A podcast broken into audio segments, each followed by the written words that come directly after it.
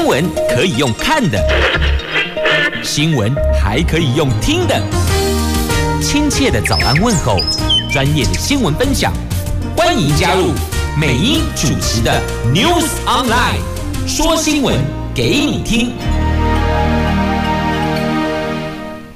亲爱的朋友，台港后打开后，大家好，欢迎您再度锁定收听 News Online，我是美英，我是谢美英。今天超级冷的，你有没有感觉到？清晨起床温度好低呀，又是风又是雨，湿湿冷冷的。你知道今天清晨最低温在哪里吗？大甲，台中大甲七点九度，桃园的杨梅八点八度。这都是非常寒冷的天气，提醒您注意保暖很重要。来看今天白天的温度，根据中央气象局所提供的，今天白天北北桃竹竹苗 long day low 后，而且现在就已经在下雨了。北北桃白天温度介于九度到十六度，竹竹苗十度到十六度，都是下雨的天气。好，那么接着来看头版头条的新闻。自由时报头版头，今年第一波寒流发威了，低温下探七度，全台湾是急速冷冻，至少有六百三十四个人因此送医。联合报头版头条：农地违章工厂的大限已到，全台湾有四万五千家，有半数都没有申请纳管。那今年是选举年，绿营立委拟申请释宪纳。经济日报头版头条：iPhone 十四代工，台湾生产链急退红链。立讯无缘生产高阶机种，红海则是稳坐组装的龙头啊。中国时报头版头条：北京冬奥在外交抵制下开幕，在俄罗斯在乌克兰战争阴影下闭幕啊。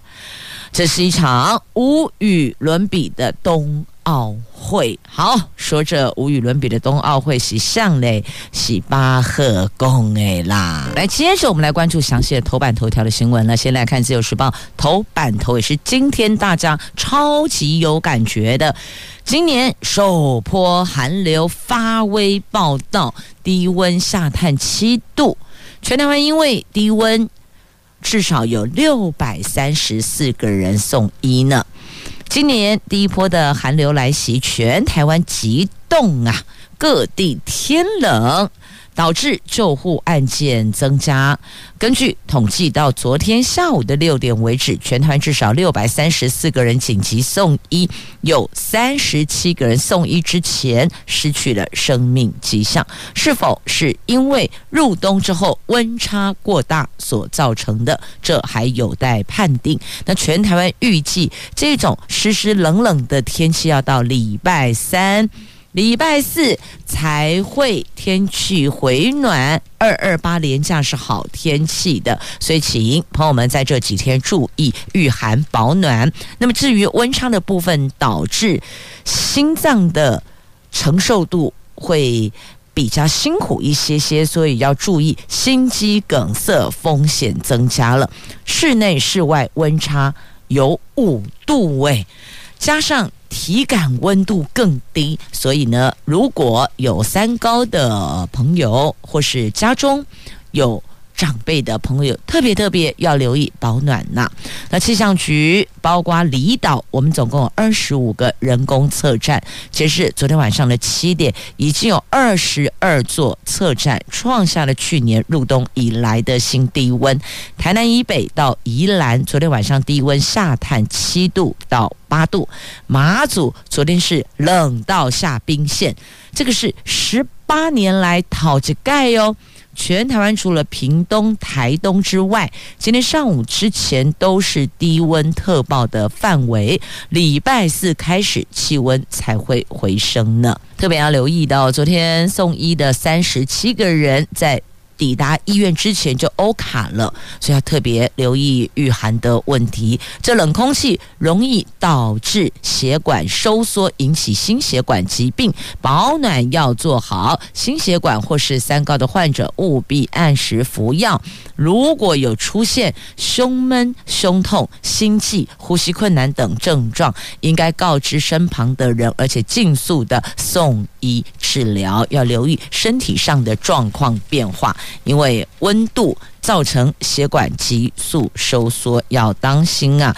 那怎么个穿衣法呢？这个洋葱式穿衣最恰当。保暖好穿好脱，因为室内室外温差落差太大了。如果室外觉得御寒保暖 OK，可是进入室内可能就有修令啊。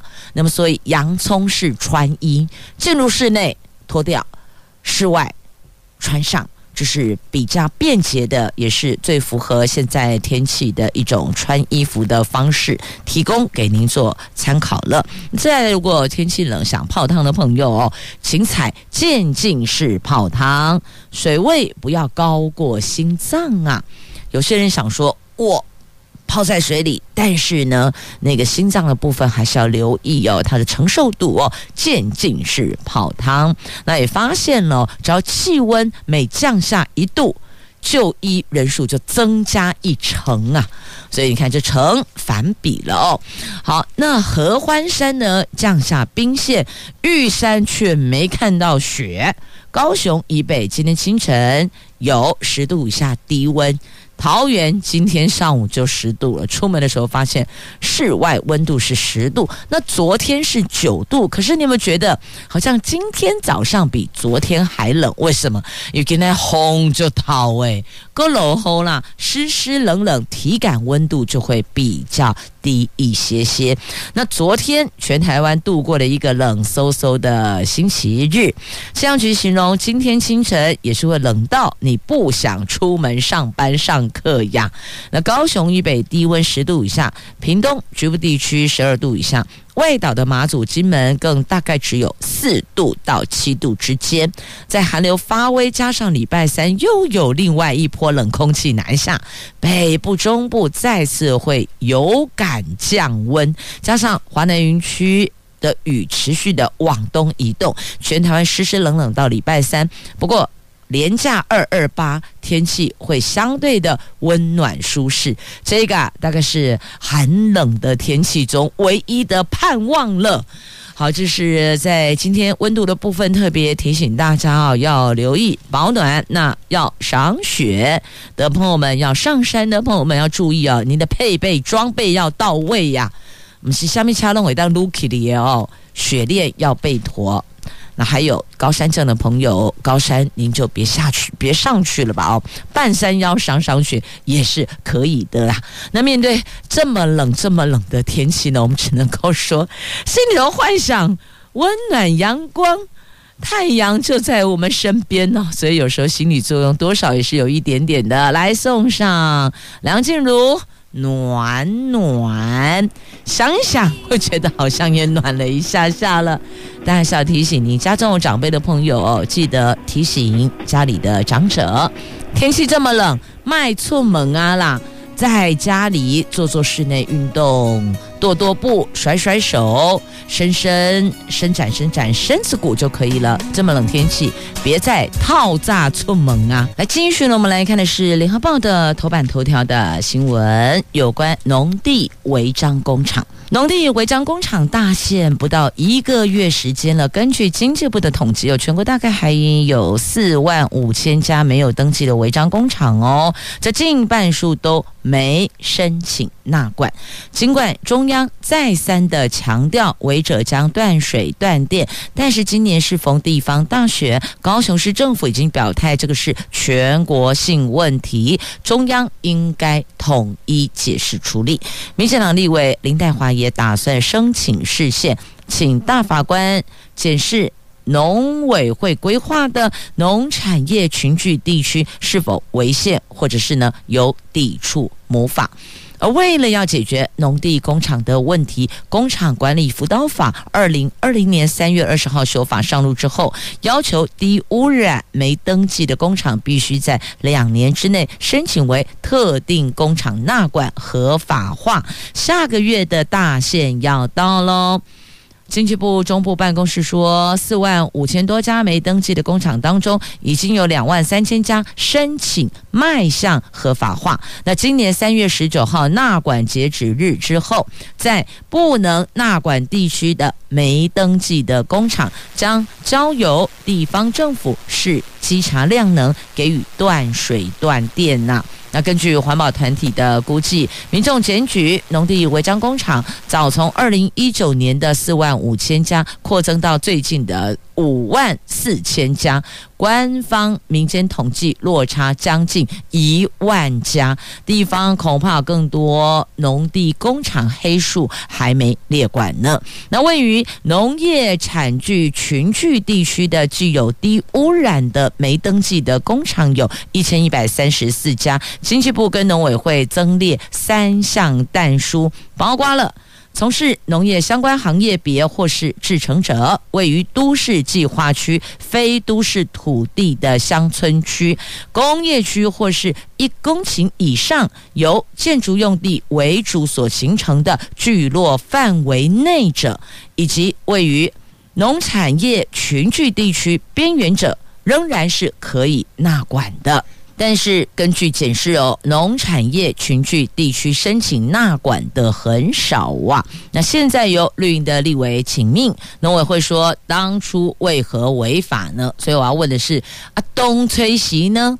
早知如此，何必当初啊？这话说的没有错，但问题是没有早知如此啊，以为。认为应该就是这么一路下去，谁知道政府要纳管呢？所以没有早知如此，因此来了一个何必当初。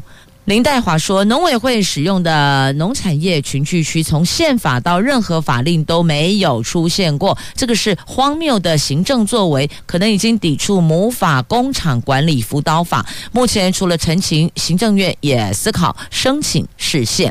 那民进党云林县的立委苏治芬说，许多工厂随着时代变迁，譬如说制造扫帚。本基原料从竹稻变成了塑胶，请问这么如何认定它从事农产有关呢？是啊，以前哦，黑的扫帚啦、笨稻啦，它就是用竹稻去做的，但现在不啊啦，现在都是塑胶，那请问怎么认定它是从事农产有关呢？哎，这好像也对哦，因为以前的原料。确实是跟农产有关，但芝麻龙该雕啊。那包括农机厂或是跟农业相关产业的小工厂，难道都要排除纳管之外吗？经济部提出的纳管整顿违章是好事，但是农委会的限令让违章执行是绑手绑脚，更加复杂。保护良田跟违章管理要如何取得平衡？这个还需跨部会协商呢。那对于地方陈情业者申请纳管有困难，经济部说已经请各地方政府积极通知业者有意愿合法化的业者先缴交申请书，才有机会进入审认程序。经济部将追踪地方政府后续审认的结果。那部分工厂无法申请纳管，农委会计划处说。应该回头去思考啊，当初为什么要违法呢？农委会的立场是保护优良农地，确保粮食安全以及食品的安全，把真正好的农地保护下来呀。好，那所以回过头来问，我觉得苏志芬问的问题很好，举的例子很好啊。当初确实跟从事农产有关，但现在没关系呀。因为取得原料的问题，那请问政府这个该怎么认定呢？所以这也是一个认定上的困难度哦，这必须由中央统一做说明，统一做审审理的一个规章依据的标准，要不然的话呢，就会全国不一，那地方中央认定又不一样。好，那再来哦，农地违章工厂不减反增，为什么？有的伪装成菇寮，这种香菇啦，那每逢连价就长出一间，吼吼。用生啦，生去跟出来。那中央不管跳票，地方顾忌选票，但业者没在怕的。所以你想想，这个很吊诡呀。中央、地方、业者，业者没在怕，为什么？因为地方顾忌选票，那中央又不管跳票，所以有人说啊，个坑哎，掉后啦。这里三分钟热度哦，过去就降温了。但还是有许多的业者，他愿意要纳管，愿意要合法。你不觉得合法之后啊，那困卡搂民吗？要不然的话呢，你都不知道什么时候被检举。一旦被检举，就要做后续的处理。所以哦，申请合法化才是王道啊！好，这是有关农地上的违章工厂的问题。这大限即将到了，三月十九号之后。违者将断水断电，但这个部分中央是委由地方政府去衡量自己的稽查量能，再做下一步，所以这等于也是给了一个弹性空间。干是啊，那嘞，啊，地方政府必须要有这个人力呀，要不然我的稽查量能没办法方方面面俱到，所以就只能再放着。难道没有申请就送申请书的？农地违章的工厂，三一九之后都全部会断水断电吗？这大家也都在看呢。好，这是今天媒体特别又拉出来的话题。那如果您的周围的亲朋好友有类似农地上违章工厂，现在二月二十一号了。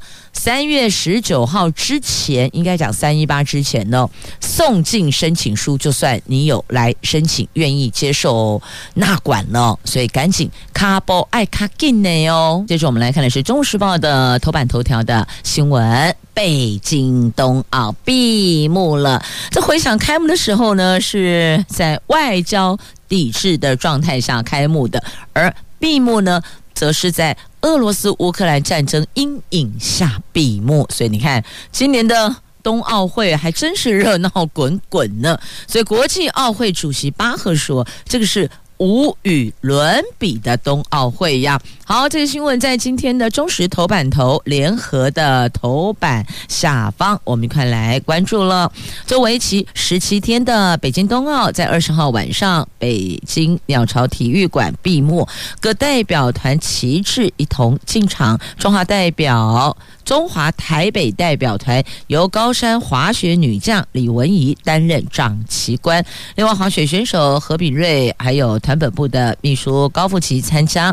本届北京冬奥犹如是国际政治角力的竞技舞台呀，在英国、美国等国家的外交抵制声浪中开幕，在俄罗斯乌克兰可能会爆发战争的诡谲趋势中落幕闭幕。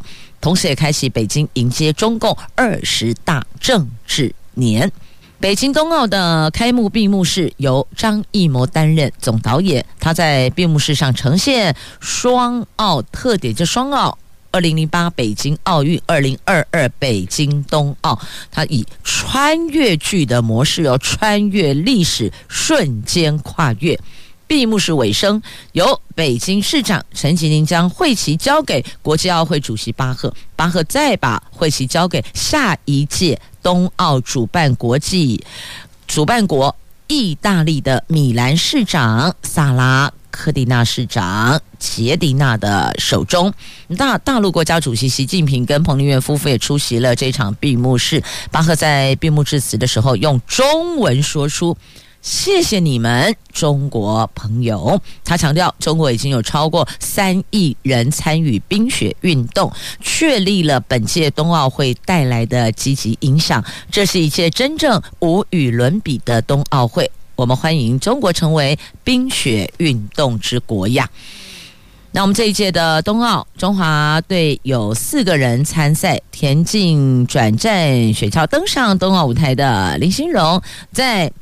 无舵雪橇女子单人赛以总排名三十一结束个人首趟冬奥之旅。李文英则是台湾冬奥史上第一位取得参赛门票的女将。她在高山滑雪女子区道赛第一趟出发就不慎失误，但坚持完赛的精神感动全世界呀！那今年的冬奥，中国拿下九面金牌、四面银牌，是历届最好的，超过美国了。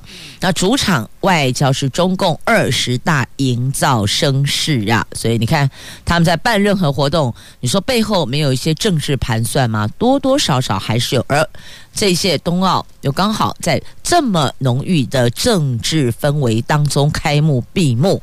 但中共也是有他要盘算的点呐。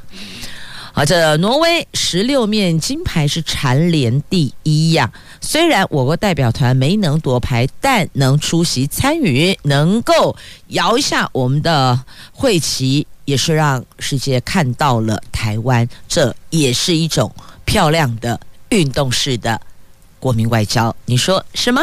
来看中时头版下方啊，乌克兰总统要西方制裁俄罗斯，他愿意跟普丁会谈，要求北约表态是否欢迎乌克兰加入，并且请给出时间表。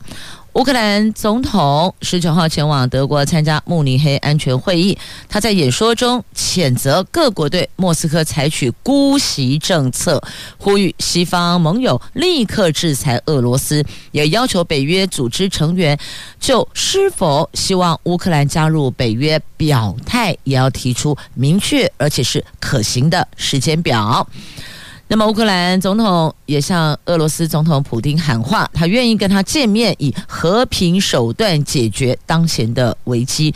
那对于这一个邀约呢，克里姆林宫的发言人没有正面回应啊。他说，考量乌克兰总统的言论，普丁有充分理由认为乌克兰总统不会遵守明斯克协议呀。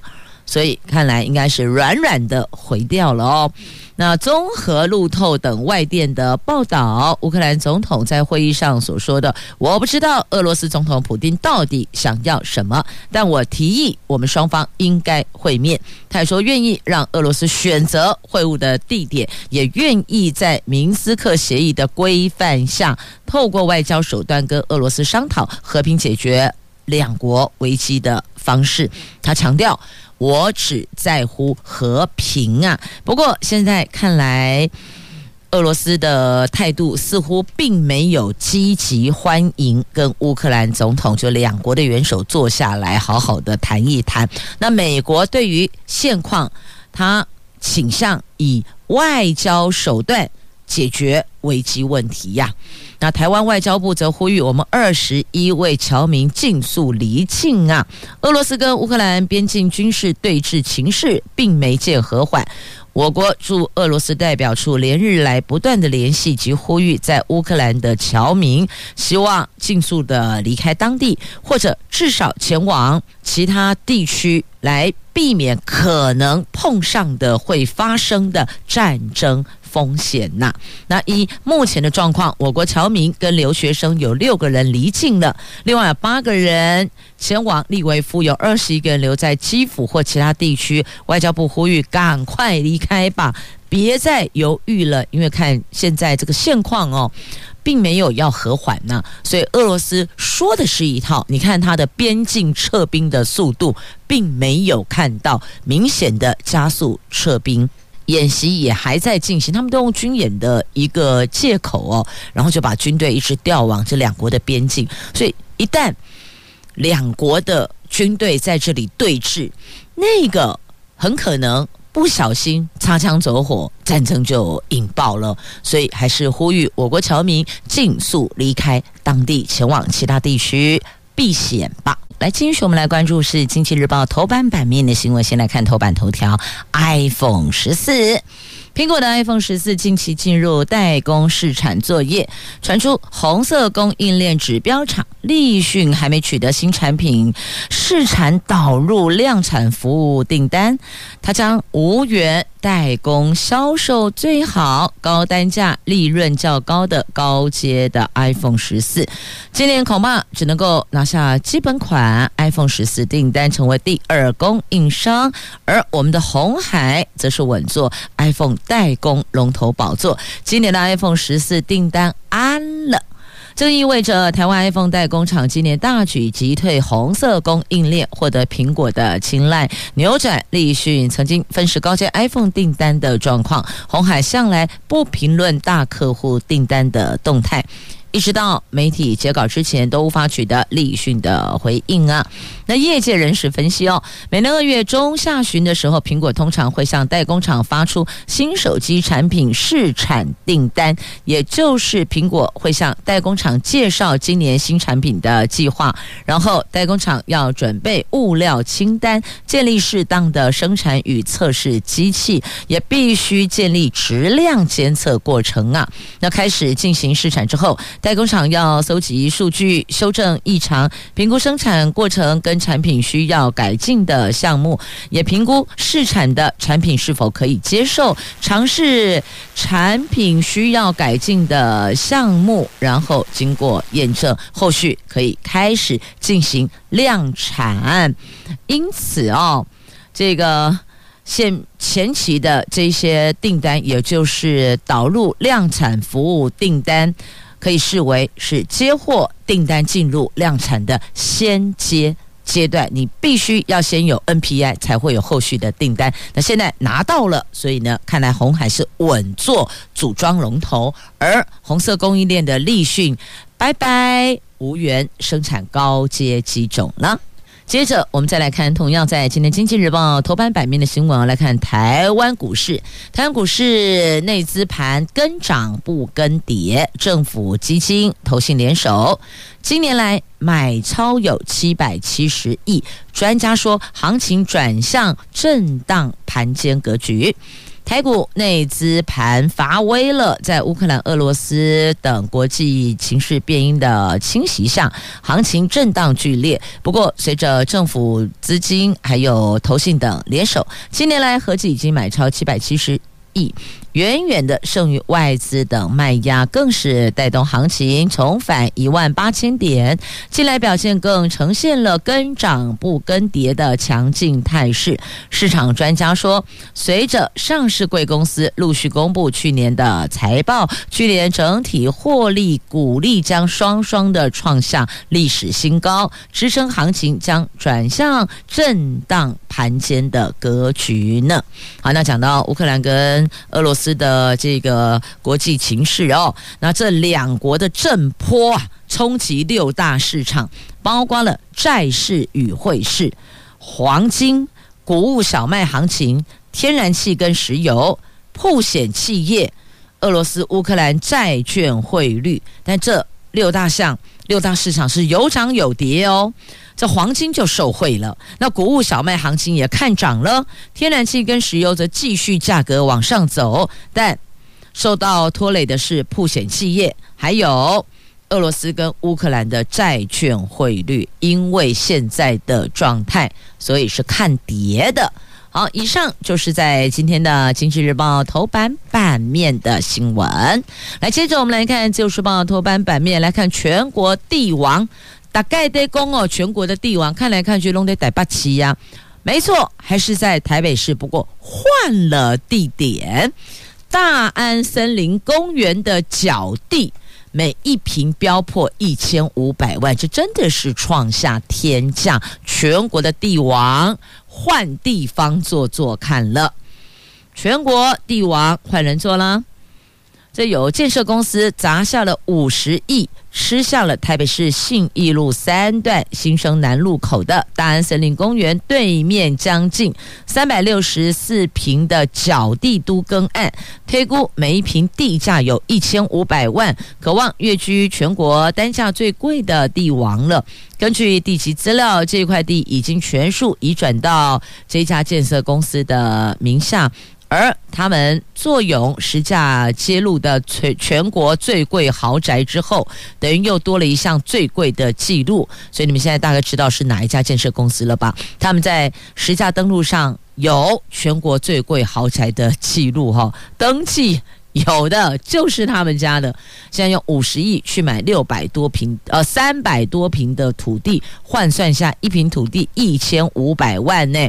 他们说将盖。商办大楼在这块角地，哎，这边盖商办大楼，那个视野挺好的，因为在大安森林公园的对面，视野超好的，在这里办公，我想高楼层心情也会稍微愉悦一些些吧。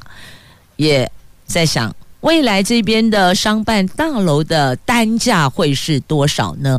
因为土地取得成本已经是一平一千五百万了，加上相关的建造成本以及建商的其他的必要支出费用，还有他们要赚取的利润，这个数字应该会很让人折舌吧。好，那么再来。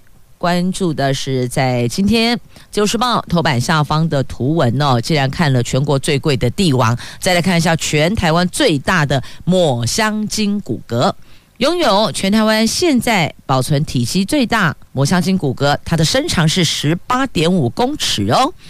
还有已经知道的这个骨骼标本的。南瀛海洋保育教育中心昨天在成功大学安南校区揭幕，预计下半年开放团体预约参观，所以现在还没有，它是先揭幕了，但是团体要入场参观得采预约制呀。好，这个是在今天《旧时报》头版下方的图文，想要看看最大的抹香鲸骨骼吗？六底加辣。来继续，我们来关注在《旧书报》头版下方的新闻。来看教育部拟修法，国中小早自习禁止考试呢。这援引《儿童权利公约》要保障学生的休息权。我国教育价值往前迈进一大步喽！教育部修正案曝光了，援引联合国的儿童权利公约，明文保障学生拥有休息休闲权。现阶段以全国的高中职学生为对象推动改革，未来我们将渐进式向国中、国小推动。教育部拟分阶段研修《国民教育法》草案，纳入教学正常化，先从国中小自习、早自习的部分全面禁止考试，逐步推动。教育部长潘文忠说，部分学校把早自习或是第八节课的辅导课拿来用作考试，要求每个学生必须要参加。但相较于其他的国家，我国学生在校时间已经是长达了八九。个小时实在是不宜再增加学习的压力了。那现在有不少的国中小还是安排早自习、下课或是午休时间考试。那教育部虽然有定定的一些实施要点，因为算是行政指导，对各县市政府主管的国中小学并没有强制力呀。所以呀，教育部才决定要采取阶段式做法推动。国教署说，将修正国教法相关的条文，明列地方政府对学校教学正常化具有督导责任，而且要搭配奖惩规定。草案已经送到行政院了，下一个阶段将继续修国民教育法，直接纳入教学正常化，赋予法律未接的强制力。早自习下课。还有午休时间都不得考试呢。那么在法律没有修改之前啊，教育部提醒和鼓励各县市教育局、教育处依儿童权利公约精神，以学生的最佳利益进行考量，松绑修订在校作息时间的相关规定，来维护学生休息权、跟健康权，还有休闲权哦。那高中职的部分呢，每个星期。最多一次朝会，有三天免除早自习，这个从八月份开始实施。那八点十分第一节课之前到教室就可以了。全国六十一万名学生通通都适用。然后再来。课业辅导的考试不得列入学业成绩哟，这是不可以的。那没有参加早自习课辅也不可以处罚。好，这个是在这次我们进行一个修法的时候，把这一帕纳进来，而且明定，不再是用笼统模糊的字眼去律定，而是清清楚楚、明明白白告诉你：高中时每个礼拜最多一次朝会，三天免除早自习，而且。课辅考试的成绩不能列入学业成绩，那没有参加早自习也没有参加课辅的学生不得处罚。这算是很清楚明确的说了。好，那再来，既然讲到教育了，就一块来看一下哦。桃园班班有冷气，五月可以启用。那电费补给结余留作维修费，但是外公的喜哦，你们真的是不了解吗？这学校还有暑假期间的冷气需要启动，但是呢，我们的补助一年只有补助四个月，五月、六月、九月、十月。那请问七月、八月呢？跟十一月呢？其实十一月有时候还是很炎热的耶。所以这么哇，好丢讨卡莫雷修啊！吼，校长说他们要去卖血，卖血缴电费呀。好，那么再来关注新竹县的学校的校舍的耐震补强，今年会完工，年底之前会完工，有四十九所学校的校舍耐震补强，另外六所国中小拆除重建，由绿建筑融入在地特色，这个也都将。陆续的完工呢。好，再来苗栗的危险路口增设了绿色人行道，有绿铺了。希望在这个地方能够让所有用路朋友更清楚、明确的看到，这里是行人优先呐。好，那么再来关注学测数 B 数学数 B 跨考多，落点是最难估的。下个礼拜公告成绩，高分群估计多为自然组，社会组恐怕是高估竞争人数了。所以这落点到底该怎么抓呢？考生每个人。个人申请只能够选填六个志愿呢。选系时除了考量兴趣，分数落点也是一大关键呢。这真的是考验学生、老师跟家长了。